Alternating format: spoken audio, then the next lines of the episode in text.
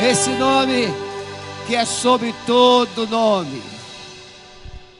Ele não está somente nos templos.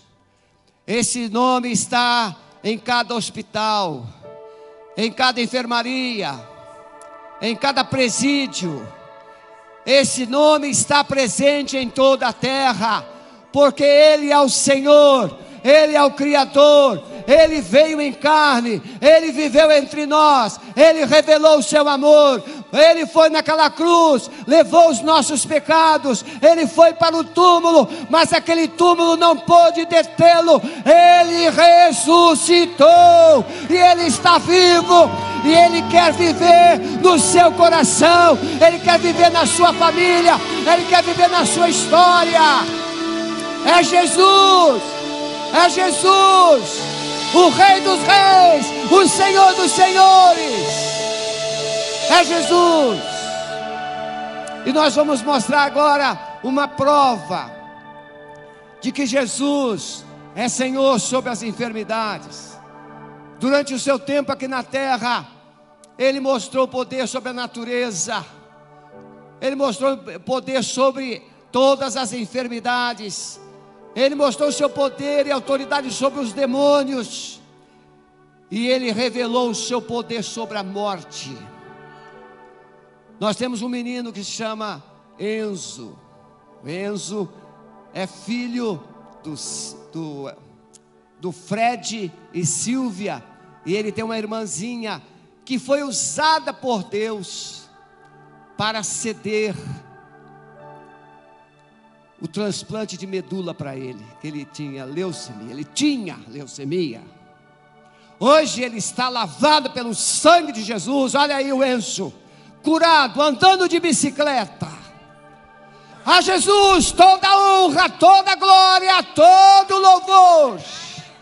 Você que está nos acompanhando, seja qual for o seu cativeiro, seja qual for a sua dor, seja qual for o estado que você se encontre, levante-se, porque Jesus já se levantou e Ele está em pé, à direita do Pai, pronto para te abençoar.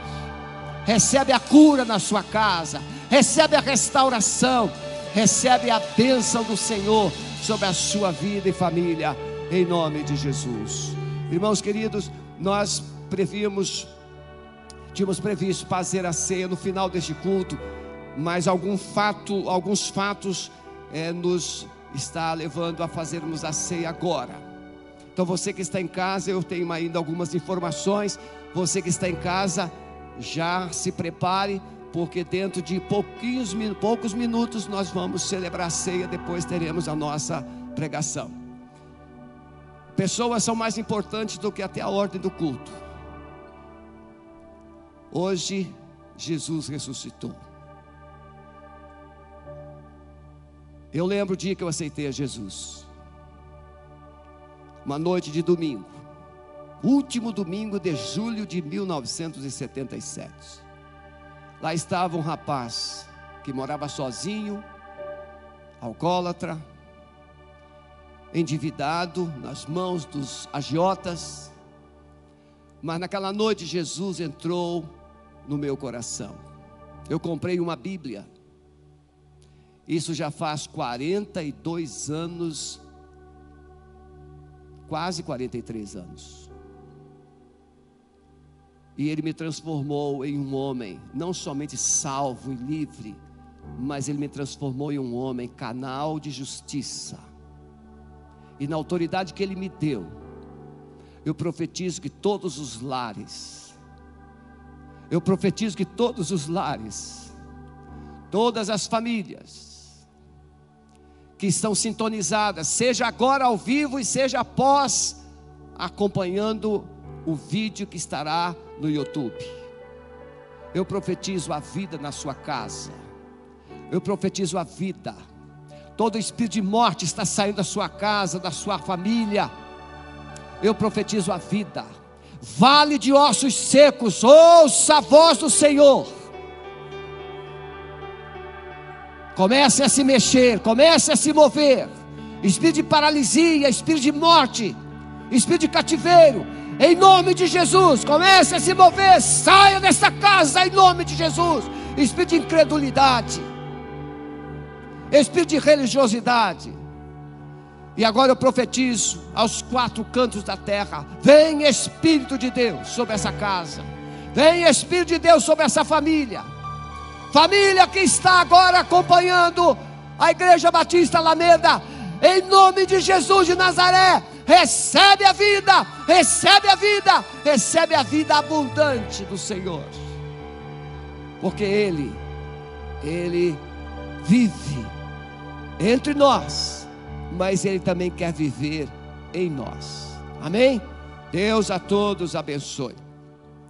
Pastor Calixto é o nosso coordenador, nosso pastor de missões, nosso coordenador nessa área missionária e ele tomou todo o cuidado, o carinho de providenciar, preparar é? uma mensagem de Páscoa para as etnias que nós acompanhamos. Os árabes receberam na sua língua, os venezuelanos e outros receberam no espanhol. Nós tivemos os haitianos recebendo em francês. E assim, a igreja, na sua multiforme graça, chegando às etnias presentes no nosso país, aos nossos missionários que estão na Itália, Índia, Portugal e outros lugares do Brasil, nós lançamos uma palavra de vida. Hoje viverão um dia ímpar. A graça, a glória de Deus estará com vocês de forma poderosa Pastor Henrique, Antônia. Ah, Senhor, abençoe. Giovanni, na Itália. Karina, Dário. Nós abençoamos, Pai, essas vidas preciosas. Cremos que serão vozes do Senhor nesses lugares. Irmãos queridos, isolamento. Nós estamos completando um mês de isolamento. Mas eu quero dizer uma palavra com muito carinho. Todos nós. Eu amo correr no Barigui. Mas eu estou correndo dentro do meu condomínio. Eu sou disciplinado, mas nem tanto. O meu eu, muitas vezes, diz assim: já dá para sair, já dá para sair. Eu quero dizer para você: obedeça às autoridades. O nosso presidente está fazendo de tudo para o nosso país não entrar numa bancarrota. E a nossa área de saúde está fazendo de tudo para não entrarmos em um colapso. Então faça a sua parte. Você não está doente e você não está sendo convocado pela sua empresa, fique em casa. Nada de festas, nada de reuniões. É família somente, família. Falta pouco. Mas às vezes, por causa de uma impaciência, todo esforço alcançado é perdido. Vamos nos manter unidos, porque eu creio que muito breve eu sei que muitos membros estão chorando de, de saudade de estar aqui. Mas muito breve nós estaremos aqui, com esse templo lotado, mas sem o coronavírus. E sem tristeza, sem morte, sem perdas. Então, estamos entrando num momento crítico, onde a impaciência pode produzir decisões erradas muito cuidado. Continuemos, nós estamos orando três horários por dia, às seis da manhã, às doze e às dezoito, orando pela igreja, orando pelas autoridades e muito especialmente pelo nosso presidente. É o homem mais bombardeado no Brasil nos dias de hoje. Mas ele vai ficar em pé. E o Brasil vai permanecer em pé porque tem um povo orando, tem uma igreja de joelhos, clamando, e o nosso Brasil sairá desse caos político e econômico mais forte do que antes. Porque quando se obedece a Deus, Ele manda a bênção dobrada, como Jó. Tem gente desejando a desgraça e a ruína do Brasil. O Brasil não vai viver ruína. O Brasil viverá tempos áureos. Então, se você é alguém que pensa que vai dar tudo errado, eu quero te dar uma triste notícia: o Brasil vai dar certo. Recebe essa palavra. E todo aquele que tem trabalhado contra isso, vai se surpreender, porque Deus vai visitar. Então, o isolamento deve ser mantido dentro do sistema que está sendo direcionado líderes de células, não fiquem simplesmente parados. Entre em contatos com os membros da célula. Olhe lá na relação da célula quais membros ainda não sinalizaram vida. Entre em contato.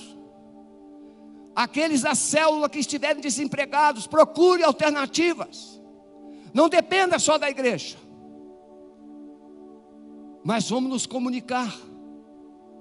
Marcelo e os pastores todos estão se mobilizando.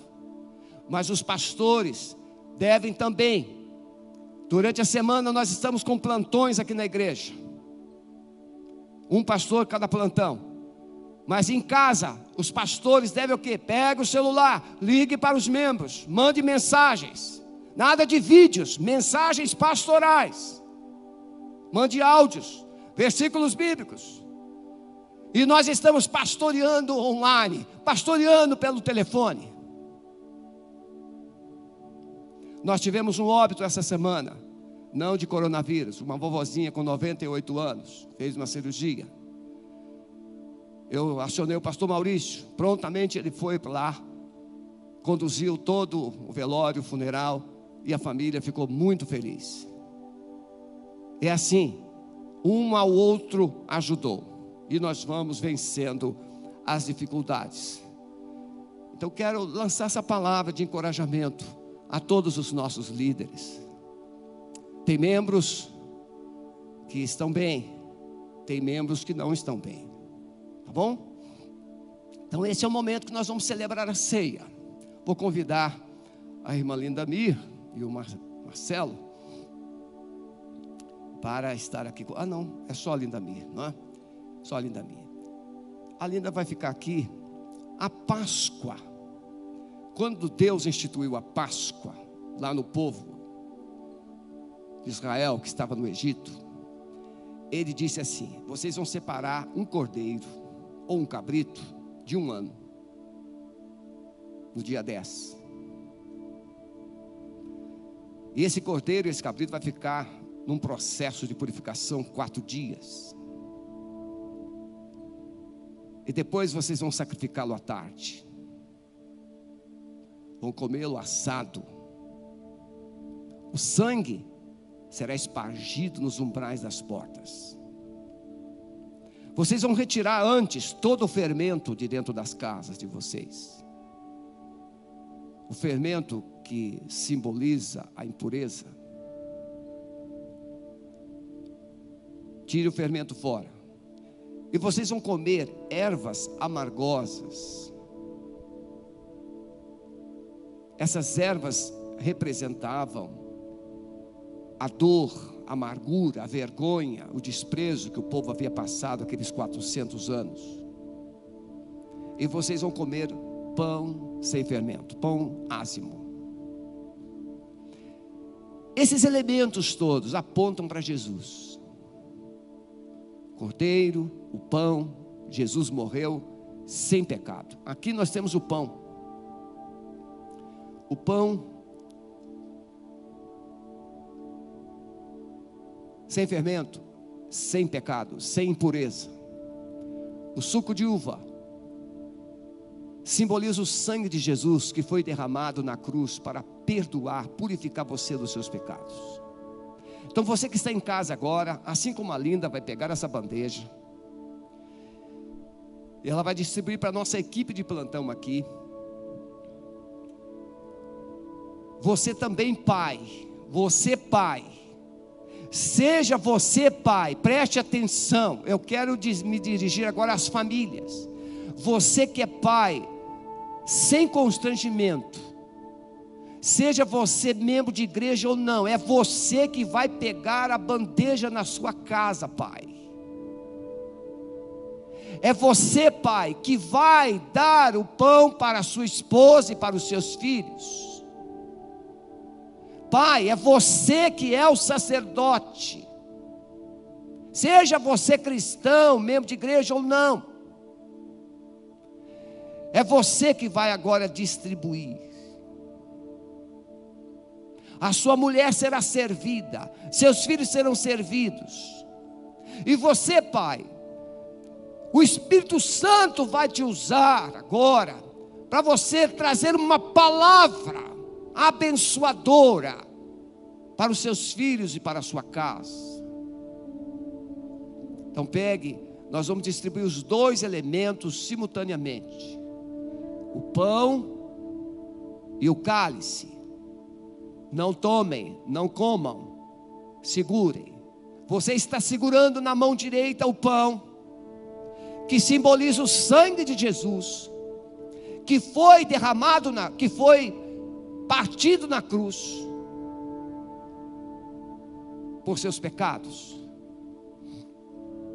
Você tem o cálice, o cálice que contém o suco de uva, o vinho, que simboliza o sangue de Jesus, que purifica, que te purifica do pecado. Esses dois elementos constituem a vida integral de Jesus, o Filho de Deus. Ele se deu por inteiro no seu lugar. Você foi e é tão amado que Jesus se entregou por inteiro na cruz. Ele não entregou 30, 50, 60, 90%, ele se entregou 100%. Ele foi crucificado e derramou todo o sangue. E ele morreu por amor a você. Por isso, hoje nós estamos celebrando, hoje é Páscoa. A palavra Páscoa no hebraico, achar passagem, passar por cima. Onde é que o anjo da morte passou por cima? Onde havia a marca do sangue. Ato de poupar, ato de proteger. Qual é a casa protegida? Há um, há um vídeo sendo divulgado que lá na China já estão sendo marcados as pessoas, porque vem a besta. Eu quero dizer, eu não estou preocupado com a besta. A minha preocupação não é com a besta ou com as bestas. A minha preocupação é se você já tem a marca de Cristo. Porque quem tem a marca de Cristo, quem tiver a marca de Cristo, não poderá ser marcado pela besta. Porque é intocável. O apóstolo João diz: aquele que nasceu de novo não vive pecando, antes purifica-se a si mesmo, e o sangue de Jesus o liberta, e o maligno não lhe toca.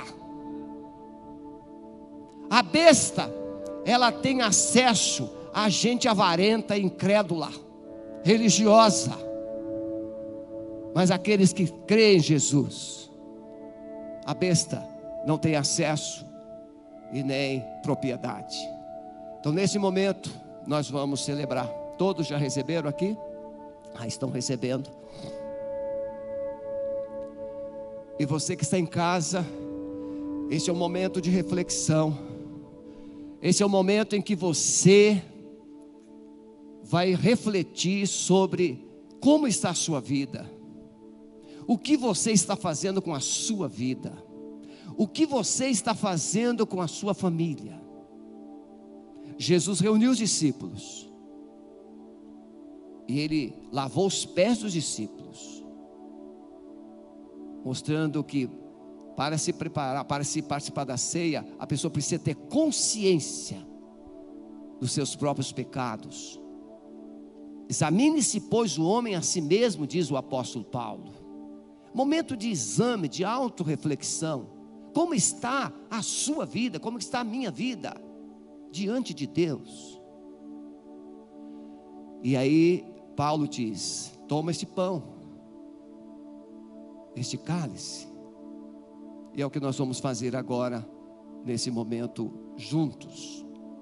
Eu, os nossos líderes que estão aqui, e vocês que estão em casa.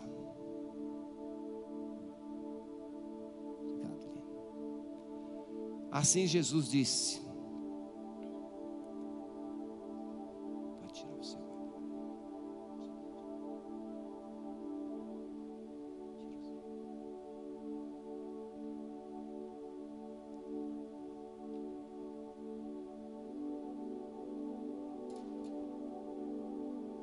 Jesus disse assim: Este pão é o meu corpo, que é partido por vós deve ter doído muito. Participar da ceia dói também. Não é festa, não. Festa é Páscoa, é ressurreição. Mas a morte de Jesus doeu. Antes de você chegar na ressurreição, você tem que passar pela cruz. Eu quero dizer para você que tem muita gente que pensa que Páscoa é chocolate, é coelhinho, é festa. Não, a Páscoa é a ressurreição. Mas antes da ressurreição, alguém precisou morrer. Você também um dia vai ressuscitar. E você precisa entender que para você ressuscitar com Cristo, você precisa passar pela cruz como ele passou. Não a cruz de madeira, mas a cruz da submissão, a cruz da entrega a cruz da renúncia, a cruz da purificação, de confessar os seus pecados. Se você não confessar os seus pecados a Jesus, não tem religião que te perdoe. Porque a Bíblia diz: se confessarmos nossos pecados ao Senhor Jesus, Ele é fiel e justo para nos perdoar os pecados e nos purificar de toda justiça. Então nós celebramos a Páscoa porque nós já ressuscitamos com Cristo na sua ressurreição. Então diz a palavra assim: Este pão é meu corpo, este cálice é o meu sangue. Tomai dele todos, comei e bebei em lembrança de mim. Comamos e, e bebamos em lembrança de Jesus.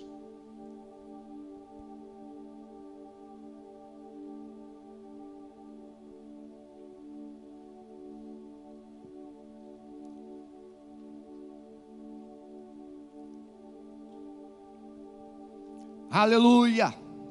Meus irmãos, eu fiquei pensando, mesmo sendo hoje o dia que nós celebramos a ressurreição, falar sobre a história da Páscoa, ou a ceia, como já fizemos, o que, que eu poderia falar, trazer que pudesse convencer a você que o que Jesus Cristo fez funciona tem poder, é verdade.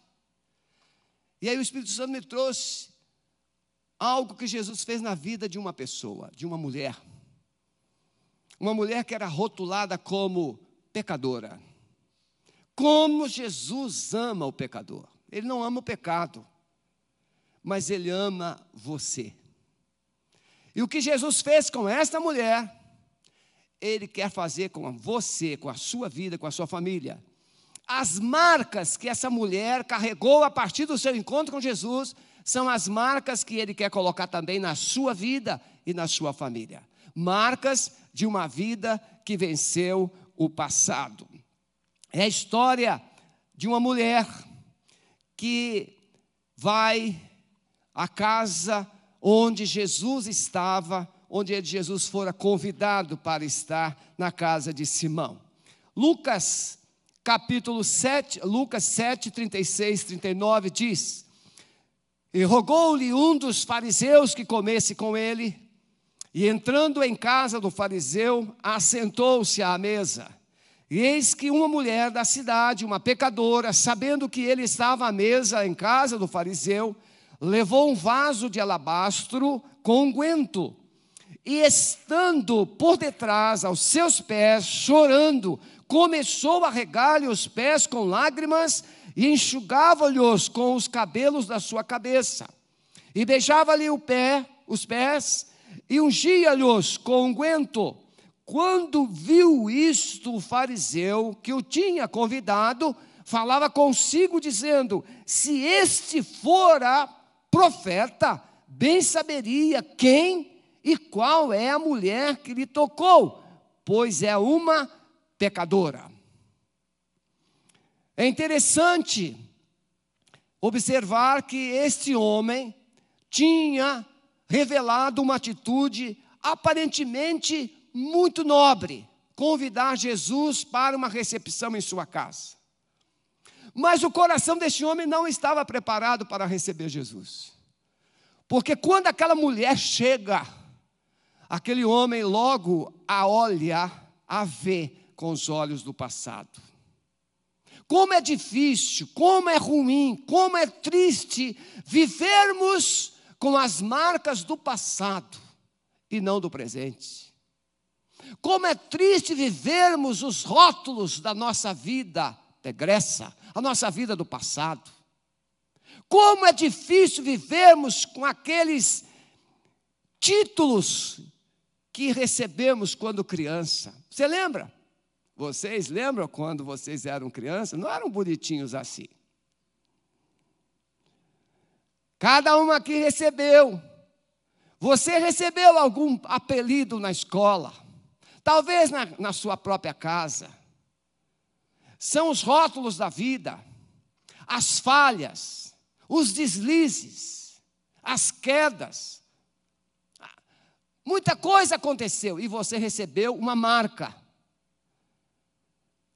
Mas essa mulher, ela recebeu uma marca de adúltera. Ela recebeu uma marca de pecadora. E para uma mulher ser chamada de pecadora, é porque a sua história não era muito boa. Mas Jesus muda a história dessa mulher. E ele coloca na sua vida marcas novas. É isso que eu quero passar para você. É isso que é a Páscoa. A Páscoa não é mais Egito, a Páscoa é Jerusalém, a Páscoa não é mais o passado, a Páscoa é o futuro. É a ressurreição que nos aponta para uma cidade celestial. Muitos já foram curados por Jesus. Mas existem muitas pessoas que ainda carregam os traumas, as decepções, as desilusões, as perdas, as dores do seu passado. Existem aqueles que ainda estão presos, controlados, dirigidos na área de libertação, nós trabalhamos com sintomas. Sintomas revelam o fato que ocorreu na vida. Sintomas que são lidos pelos comportamentos atuais, pelas palavras, pelo procedimento de cada pessoa.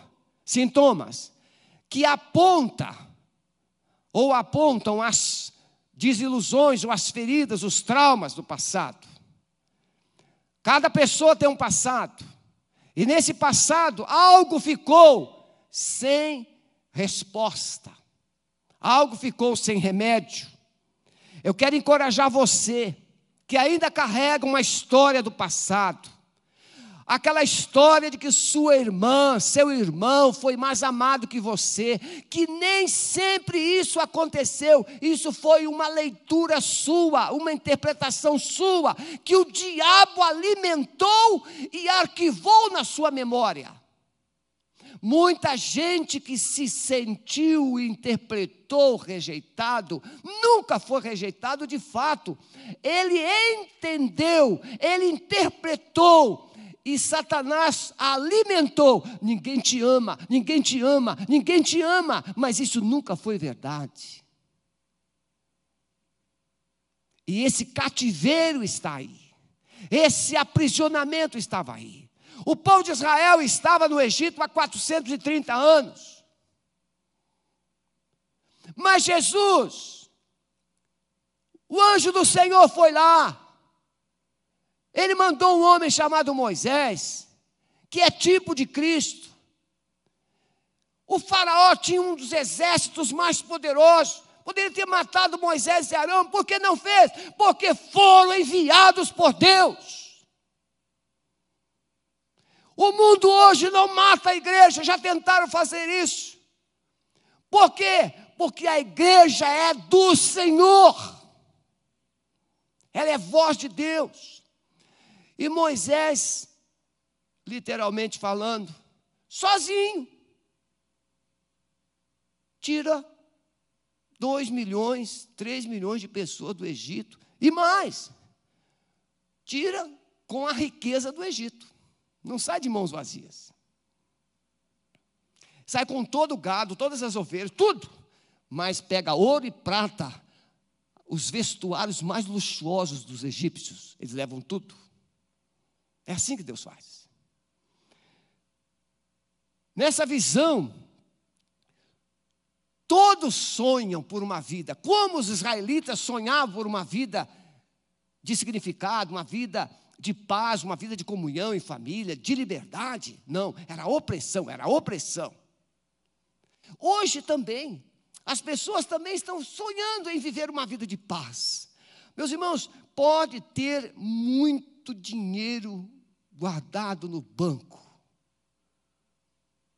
Mas tem gente pulando dos prédios. Um casamento desfundido. Um filho sem paternidade. Um, uma família disfuncional. Uma traição. Feridas na alma. E tudo que o homem tem perde o significado. Por quê? Porque não tem significado aqui dentro. Só Jesus pode dar isso. Então, muitas pessoas bem-sucedidas na vida material, profissional, cotidiana, estão com seus corações vivendo num verdadeiro deserto procurando significados por causa de traumas que carregam na alma. Eu conheci um rapaz que engenheiro, um rapaz inteligente, bonito, um rapaz bonito. Homem não acha homem bonito, pastor? Acha sim, é homem bonito, bonitão, rapaz. Um metro e oitenta e cinco de altura aproximadamente bem empregado numa multinacional ou numa estatal, engenheiro. Esse rapaz disse assim: Pastor, o meu pai nunca disse que me amava. O meu pai nunca me deu um abraço. O meu pai voltava das suas viagens, trazia presente para o meu irmão, mas nunca trouxe um presente sequer para mim. Falta de paternidade. O pai estava ali, mas não estava aqui. Muitas vezes é isso que acontece. O ser humano tem tudo em sua volta, mas não tem aqui. Não tem respostas. É isso que Jesus faz. Ele pega os tesouros dos céus e coloca dentro do homem. O reino de Deus está dentro de vós. Valores e princípios do céu estão dentro de você através de Jesus.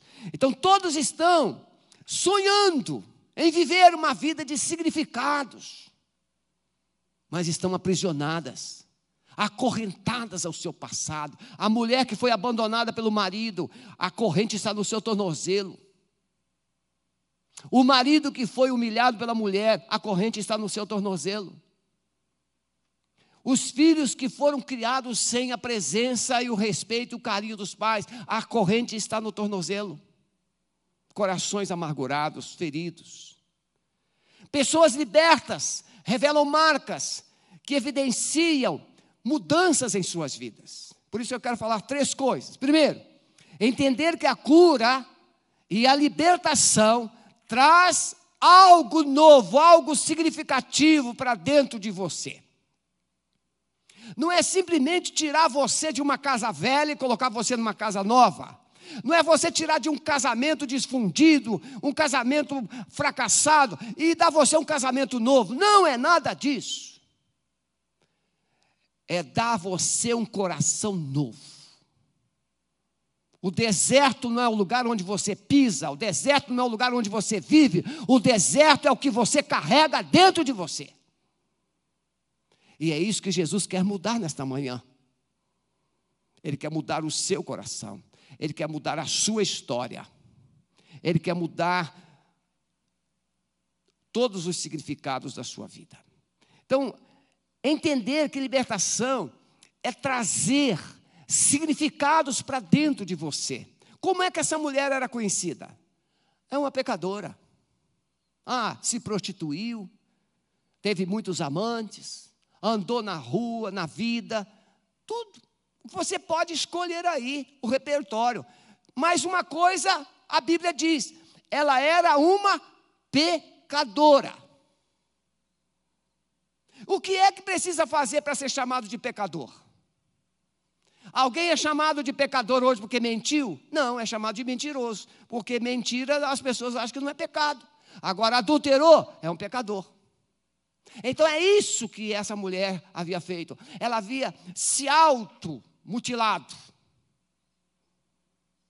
através das práticas de prostituição. Por isso, rotulada como pecadora, obviamente carregava dentro de si um sentimento de um vazio, uma depressão, uma solidão. Lembro que quando eu acompanhava o pastor Jimmy Swaggart, um americano, é, um programa de televisão, ele contou uma história de uma prostituta que chegou em casa quatro da manhã. E ela chegou, depois de uma noite de serviços, ela chegou muito triste, frustrada, depressiva, angustiada, e ela estava pensando em se matar naquela madrugada. Quando ela ligou a televisão, tinha um pregador falando: Jesus te ama do jeito que você é.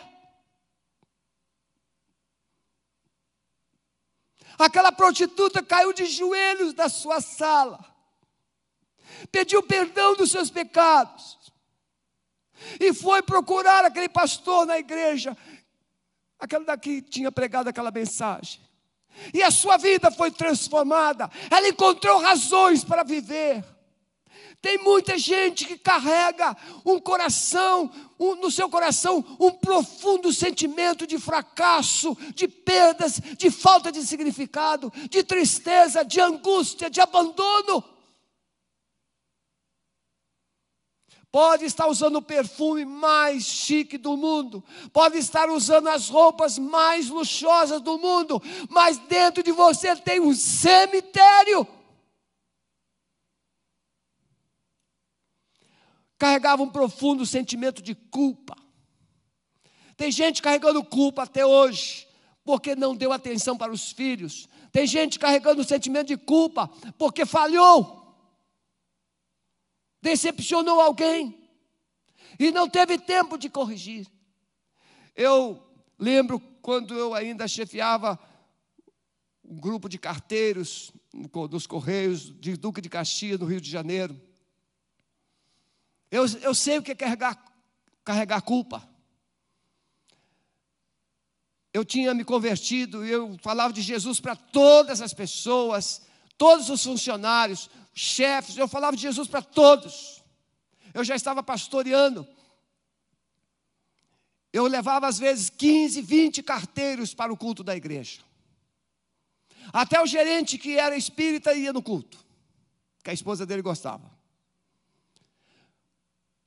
Mas chegou um funcionário, todo funcionário novo que chegava, eu falava, separava uns meus minutos, falava de Jesus para ele e dava para ele uma Bíblia.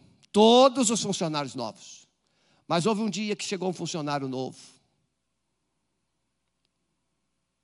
E o ambiente estava muito agitado. Eu falei assim: não, depois do almoço eu falo com ele. Só que depois do almoço ele foi para uma outra cidade, São João de Meriti. Ele foi buscar a possibilidade de uma transferência para outra agenda por causa do transporte. E quando ele foi atravessar a linha do trem, ele foi atropelado e morto. Eu sei o que é, que é sentir culpa. Quando eu fui no sepultamento, e eu percebi que ele não era cristão. E eu não tive permissão para entrar no velório, porque a religião dele não deixou. Eu chorei, chorei muito, porque foi o único que eu não falei de Jesus. E ele morreu. Sentimento de culpa por você ter deixado de fazer algo que você não teve segunda chance de fazer. Essa mulher carregava um sentimento de culpa. Os escribas e os fariseus trouxeram-lhe essa mulher apanhada em adultério. Em João conta um retrato similar. Essa mulher é apanhada no próprio ato de adultério e eles apontam o dedo. Essa mulher é uma pecadora, uma pecadora, ela estava adulterando.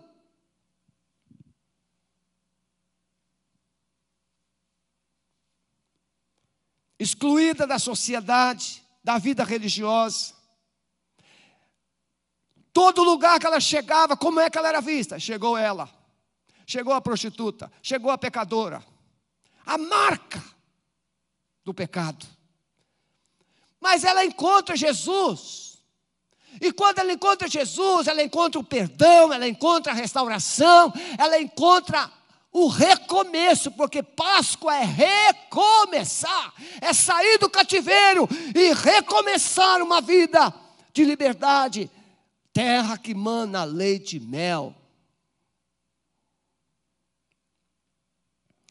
Essa mulher viveu, viveu isso que esse homem, esse Simão está insinuando. É uma pecadora, é uma pecadora, mas aos olhos de Jesus não era mais pecadora, aos olhos de Jesus era filha, aos olhos de Jesus era amada, aos olhos de Jesus era transformada, aos olhos de Jesus ela era uma herdeira do reino dos céus. Ah, meus irmãos, eu fiquei um pouco assim, quebrantado para não dizer bem arrebentado. Não sei se eu vou conseguir explicar. É, como é que a gente vê uma pessoa que nos fez mal?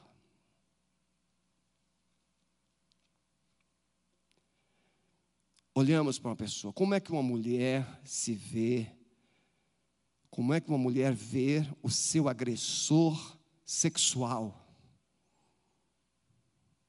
Como é que um homem vê uma mulher que o traiu? Como é que um filho vê o pai que o abandonou? A gente vê com aquele retrato de quando fomos feridos uma certa mulher que tinha sido vítima de abuso. Ela foi levada pelos, pela sua conselheira.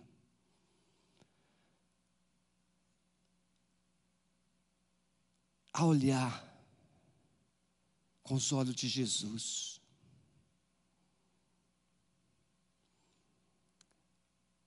E ela conseguiu ver o seu agressor,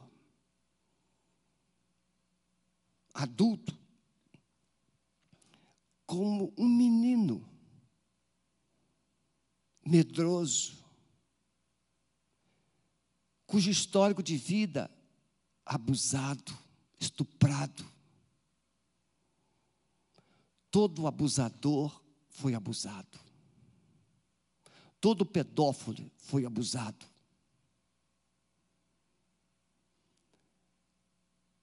E ela, quando conseguiu ver aquele abusador como menino, medroso, fraco, frágil,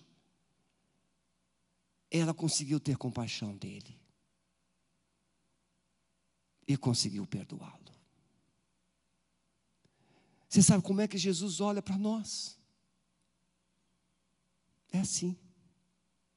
Ele não olha com os olhos do passado. Porque quem encontra Jesus nasce de novo. Quem encontra Jesus se torna uma criança. Quem encontra Jesus é nova criatura.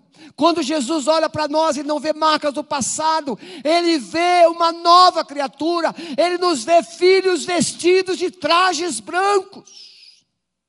Por isso que ele consegue nos amar.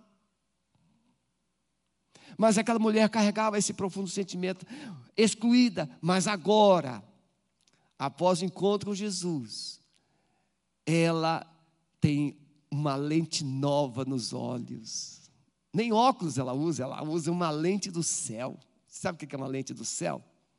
Lente do céu é quando você olha uma pessoa que não é muito virtuosa de beleza e você fala assim: que coisa linda. Tem um monte aqui. Hã? Em nossa relação tem uma porção de gente que a gente fala assim, mas o bichinho é feio. Mas quando a gente olha com os olhos de Jesus, ah, que coisa mais linda. É, só a lente do céu. Aquela mulher agora, ela tinha uma lente nova. Como é que ela se via? Filha, como é que ela se via? valorosa, como é que ela se via? Especial, como é que ela se via? Uma pessoa cheia de perspectiva de um futuro. Você já lembra, você lembra quando você olhou no espelho e você tentou melhorar esse negócio aí e não conseguiu? Você lembra? Homem não tem esse negócio de muito creme, não, mas o homem passa negócio no cabelo, passa isso, passa aquilo. A mulher passa creme 1, creme 2, creme 3. E aquele que ainda vai inventar, ela já está esperando. Para ver se melhora, não é assim? É assim. Só que quando você tem a lente de Jesus, você pode até usar esses cremes todos, por uma questão de consumo. Porque lá dentro você se sente realizada. Essa mulher. Agora ela sabe quem ela é. Ela tem um conceito novo a seu respeito. Se sente amada, especial, se sente valorizada. Na sua memória, não tinha mais passado. Na sua memória tinha presente ela sabia onde estava vivendo, com quem estava vivendo, o que ela estava fazendo, e ela tinha uma perspectiva de futuro. Ela sabia para onde ela estava caminhando. Aquelas lembranças amargas e tristes, cruz. É isso é Páscoa. As nossas ervas amargosas ficaram na cruz. Não havia mais rejeição e culpa. Ah, quantas vezes nós ouvimos ainda aquelas palavrinhas no nosso, no nosso inconsciente: ninguém te ama. Olha, eu não sei você, mas uma coisa eu sei. Eu já tive alguma experiência. Uma vez eu estava dentro de um ônibus, quando eu era ainda não crente. Aquele tempo que o rapaz se vestia como não se vestia como hoje. Gente, a calça era uma boca de sino enorme, 60 centímetros, uma saia, apertadinha até o, jo o joelho, e aquela coisa ridícula para baixo, apertadinha, tudo apertado, cabelos compridos, bigode. O camarada era um ET. A minha geração era os caras mais esquisitos do mundo. E eu estava, lembro perfeitamente, eu estava num ônibus e eu comecei a me ver sendo observado por todos que estavam no ônibus. Vai me dizer que isso era verdade? Não, era eu que estava me autoavaliando negativamente. Eu mesmo estava com vergonha da minha roupa. Uma calça amarela, ridícula. Que desastre. Quando eu me converti, eu dei glória a Deus, porque nunca mais usei aquelas coisas esdrúxulas. Segunda coisa, entender que o perdão produz um profundo sentimento de gratidão.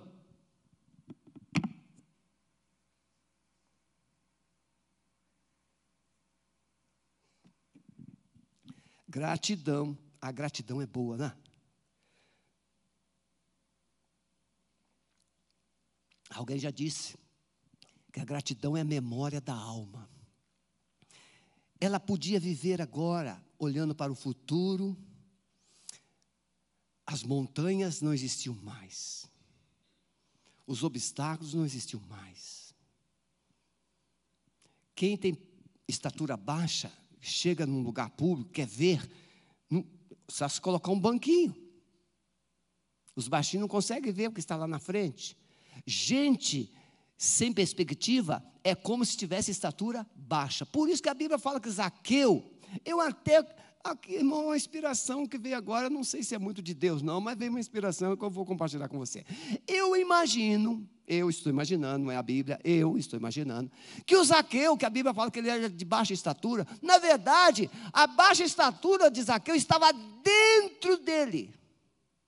E tem gente que se sente pequena, tem gente que se sente diminuída, tem gente que se sente insignificante, é gente com coisas mal resolvidas. Mas quando a gente se sente amado e abençoado, esquece estatura, esquece tudo, porque os olhos do coração foram curados. O apóstolo Paulo, em Efésios 1, ele diz que está orando para que Deus abra os olhos do coração. Porque a gente enxerga com o coração. Irmãos, aqui com todo carinho. Lembra, o camarada casou com a mulher mais linda do bairro. E realmente era bonita. De repente, ele tem nojo da mulher, ele tem ódio da mulher. Tem, o que, que aconteceu? Ah, mudou o coração dele.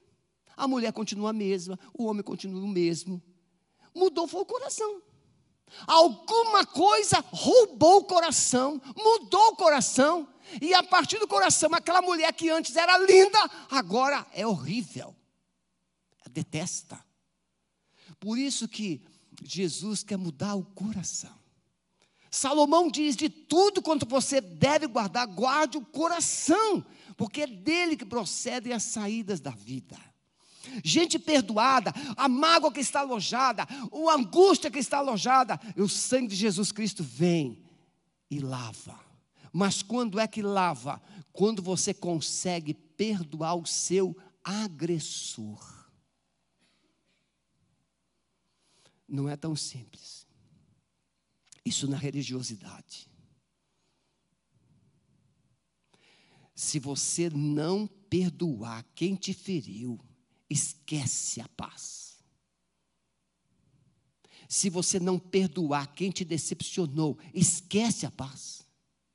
E perdoar não é racionalizar, perdoar não é explicar, perdoar é aceitar sofrer a dor que o outro lhe causou e pegar essa dor e colocar na cruz de Jesus.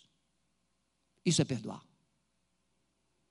E aí Jesus pega a sua dor, que você aceitou sofrer, perdoando o agressor, e ele tira essa dor de você, te dando paz. Gente perdoada carrega um profundo sentimento de aceitação. Por isso, irmãos, olha, eu não preciso ser rico, não, sabe? Eu me sinto tão abençoado. Além da família maravilhosa que Deus me deu, e quando eu me olho no espelho, eu fico satisfeito. Vocês acreditam? Quem está aqui acredita. Eu espero que você que está em casa acredite. Quando eu estou à frente do espelho, eu falo assim: Senhor Jesus, o Senhor fez um excelente trabalho em mim. Você tem condições de falar isso? É? Ah, pastor, o senhor é meio assim metido. Que nada, eu estou me amando. Se você não se ama, esse é problema teu. Eu me amo por que me amo? Porque Jesus tirou o passado de dentro de mim e colocou uma esperança. E quem tem esperança, sonha. Quem tem sonhos, ama. Não tem mais passado, agora eu só tenho futuro. Eu sei para onde estou indo. Gente curada, não se detém diante de multidão, uma multidão lá, atrapalhando uma multidão a casa lotada, aquela mulher não está nem aí para a multidão, aquela mulher entrou no meio daquela multidão e foi lá para os pés de Jesus e começou a chorar. Tente imaginar a cena. Foi lá para os pés de Jesus, começou a chorar, chorar, chorar, chorar, lavou os pés de Jesus com as suas lágrimas, enxugou com os seus cabelos, quebra aquele vaso, lava Jesus com aquele unguento, aquele nardo purinho a casa toda perfumada. Aliás, uma coisa maravilhosa é que quando você consegue expressar uma verdadeira adoração, não é só você que é impactada, o ambiente todo é impactado. Um perfume celestial tomou conta daquele ambiente. A presença de Deus encheu aquele, aquele ambiente. Ela não carregava mais no coração ah, irmãos, quantas vezes a gente está aqui no culto, ou você está na sua família, você está em qualquer lugar, e aí ah, então, e você está preocupado com os outros. Não. Você precisa projetar vida para os outros. Aquela mulher agora não tinha mais ninguém que pudesse silenciar sua voz. Ninguém poderia mais ir, ir, amarrar os seus passos, paralisar os seus passos. Agora, aquela multidão era detalhe. Detalhe. Já viu? Uma casa, um ambiente com 100, 200, 300 pessoas. Uma pessoa te maltratou, eu vou embora. É assim ou não é? Uma pessoa. Aquela mulher agora a multidão era detalhe. Quem é que te magoou? Detalhe. Qual é o foco da vida? Isso não é detalhe. O foco é Jesus. Eu quero é ver Jesus, eu quero agora adorar a Jesus, eu vou agora me humilhar aos pés de Jesus, porque eu sei o que ele fez por mim. Seu foco era Jesus, o seu propósito era exatamente aquele: se colocar aos pés de Jesus, beijar os pés, lavar os seus pés com lágrimas. Ela não estava nem aí, estava lixando para aquela multidão. Ela, será que ela escutou o que o Simão falou? Não. Quem tem foco em Jesus, escuta o que Jesus diz. Sabe o que, é que Jesus diz? Deixar essa mulher. Porque enquanto esse evangelho for pregado, está lá em Mateus 26, enquanto esse evangelho for pregado, o mundo inteiro terão que dizer o que essa mulher está fazendo aqui. Quem não vive de passado tem história no futuro.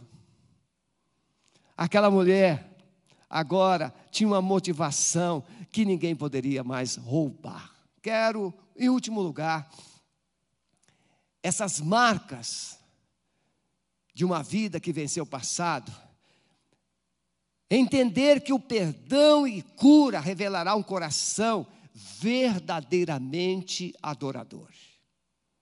Um coração verdadeiramente adorador. Irmãos, adorar no dia de coronavírus, adorar dentro do seu quarto, adorar na sua sala, adorar dentro do seu carro, adorar no hospital que você trabalha. Pega as suas mãos e diga assim: Senhor Jesus, tem muita gente contaminada aqui, mas aqui estão as minhas mãos. Use as minhas mãos. Policiais que estão trabalhando nesses dias difíceis, médicos e enfermeiras que estão trabalhando nesses dias difíceis. É somente com um olhar de Jesus, que essas pessoas poderão prosseguir. A cura precisa ser conhecida. A coisa mais maravilhosa é quando a gente pode olhar no, no espelho, ou se olhar no espelho e ver a nossa realidade presente e não mais pelo retrovisor o passado. Um coração perdoado e liberto desejará de alguma forma demonstrar gratidão. Dividir, compartilhar, elogiar, engrandecer. De alguma forma, como é bom agradecer. Ah, tem um cântico. Como é bom agradecer. Agradecer o que Deus já fez. Não é só o que ele ainda não fez. Talvez o que ele não fez é para justamente manter você nessa expectativa de gratidão, de fidelidade. Tem um hino do cantor, do cantor cristão que diz: Conta, conta as muitas bênçãos, dize-as de uma vez, e há de ver surpreso o quanto Deus já fez. Aquela mulher não estava esperando novas coisas, ela estava agradecendo o que Deus havia feito na sua vida. Ela estava agradecendo. Ela trabalhou, juntou aquele dinheiro, economizou tudo que pôde, preparou todo aquele momento ela preparou, ela preparou, irmãos. Às vezes nós saímos de nossas casas para vir ao culto e a gente vem como esmulambado de qualquer jeito. Tem gente que sai de casa brigando. O que que você vai oferecer a Jesus se você saiu de casa brigando? Ah, pastor, então nem vou. Não, vem sim. Mas antes de chegar aqui, se conserte. Se humilhe. Restaure esse relacionamento, esse coração. Essa mulher, ela tinha um foco de engrandecer a Jesus, então ela parou, ela vou economizar, economizou. Irmãos, nós estamos vivendo uns dias muito delicados. Você precisa perguntar a Jesus se Ele quer te usar para abençoar alguém, se Ele quer te usar para ligar para alguém, tem alguém desempregado. As nossas cestas básicas estão sendo é, distribuídas. Gente perdoada revela um coração cheio de adoração.